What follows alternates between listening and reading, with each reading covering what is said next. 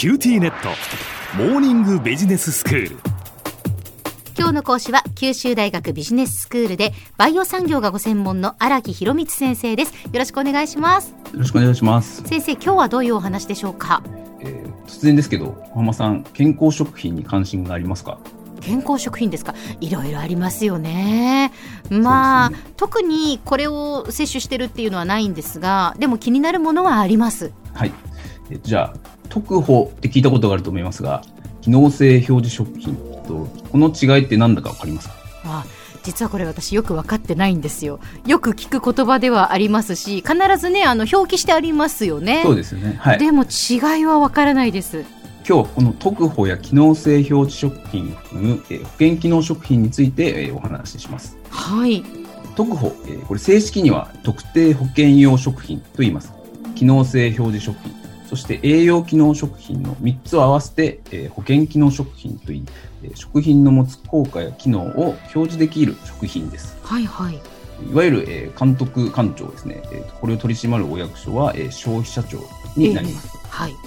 逆にまあ保険機能食品以外の食品は法律で効果や機能を、えー、表示することが禁じられています。なるほど。まあここで、えー、効果や機能っていうのは例えば脂肪の吸収を抑えるとか、うん、お腹の調子を整えるとか血圧が高めの方にっていう効果や機能です。ええ、じゃあ、どういう基準を満たせば、えー、この保険機能食品と言えるのかは、えー、それぞれ、えー、定められています。あ、特保とその機能性表示食品と栄養機能食品とそれぞれ基準があるわけですね。そうですね。うんうん、で、えー、まあ、最もわかりやすいのは、えー、栄養機能食品で、これはですね、錠剤やカプセルなどの、いわゆるサプリメントが、えー、これに当たります。はいはい。で栄養機能食品は、えー、法律で、えー、定められた成分、例えばビタミン C などのビタミン類や、えー、カルシウムなど、す、で、に科学的に、まあ、その成分が機能を持つと確認された20種類の栄養成分です。うん、でまあ、これらの成分を、えー、一定の基準量を含む食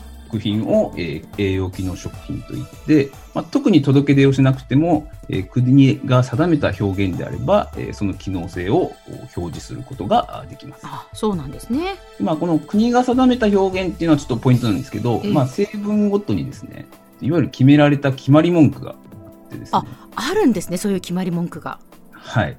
例えばビタミン C であれば、えー、皮膚や粘膜の健康維持を助けるとともに、えー、抗酸化作用を持つ栄養素、うん、になったり、えー、カルシウムであれば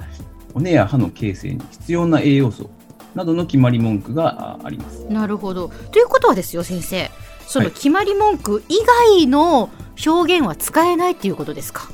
そういうことになります。はあ。なので企業がいろんな製品を出してるんですが、うん、えーと企業間での製品に対する差別化は難しくなってきます。はいはい。では次に特保と機能性表示食品の違いについてですが、うん、これがまあちょっとややこしくてですね、まず成分についてはその成分の効果効能が科学的に証明されているものであれば基本的に何でも OK です。はい、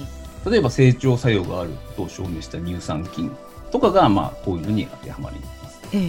で表現方法は、えー、先ほど紹介した栄養機能食品は決まり文句があるんですが、うん、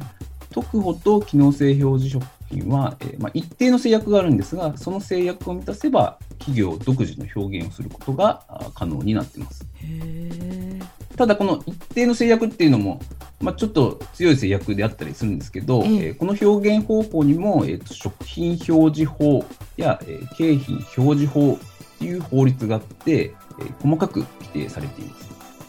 特保と機能性表示食品の最大の違いはですね、特保が国の審査があるのに対して、えー、機能性表示食品は国の審査はなく、届けるだけで OK なんです。ああそうなんですか。ということは、まあ、特保の方が、まあ、より厳しい基準をクリアしていると言えるんでしょうか？そうですね。はい。で、特保はですね、特定成分をですね、摂取することで、例えばコレステロールの吸収が抑えられるとか、お腹の調子を整えるといった作用が期待できるものです。はい、で、えっと、実際この特定成分が本当に、えー、その機能を発揮するかどうかっていうのを人を対象した臨床試験を実施して証明しなければなりません。へでこの臨床試験はですね、1000万円以上の費用であったり、数年に及ぶ時間があったり、時間と労力がかかります。なので、特保はですね、中小企業はなかなか手を出しにくい製品となります。なるほど。一方、機能性表示食品は、この大変な、えー臨床試験を実はパスすることができてですね、うんその代わり製品かもしくは成分に関する研究レビューというのを消費者庁に提出して受理されれば、えー機能性を表示することが可能となります。うんその製品か成分に関する研究レビューってどういうことですか？これですね、ある成分について、えー誰か自分以外の人がですね、えー調べた結果を引用することです。うんすなわちですね、他人のふんどしが使えるという勝手のいい、えーと制度なんであすけど、そうですか。じゃあ誰かが何かまあ論文でこう発表したり、学会で発表されたり、まあそのデータを使えるってことなんですね。そうですね、は例えばまあ僕があ成分 X が腸内環境を良好にするということを発見して論文発表をしたとします。あ、ええ、でまあそれを小浜さんがえー成分 X を含む食品を開発して、うん僕が発表した論文を消費者庁にえー申請すると、えー小浜さんが開発した食品は腸内環境を良好にするという機能性を表示することが可能になります。そうなんですか。へえ。それじゃあ研究して発表した人には何も例えばそのお支払いしたりとかしなくてもいいんですか？いいです。えっと、それはもう論文になってる、はい、ものなんで、えこれ特許だとお支払いが必要になるんですけど、えええ論文はすでに公開されている情報なんで、ええ支払いが発生しません。そういうことなんですね。まあ、これによってですね、まあ、大手だけではなくですね、中小企業も、えー機能性表示食品を販売しやすくなって、今ではですね、特保と栄養機能食品と機能性表示食品合わせてですね、7000億円を超える、えー市場規模というふうに言われています。はあ、これはかなりの市場規模なわけですね。そうですね。では先生今日のまとめをお願いします。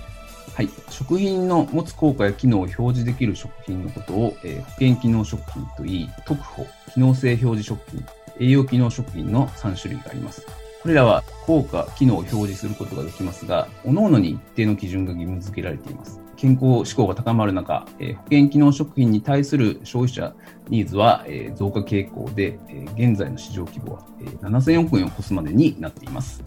今日の講師は九州大学ビジネススクールでバイオ産業がご専門の荒木博光先生でした。どうもありがとうございました。ありがとうございました。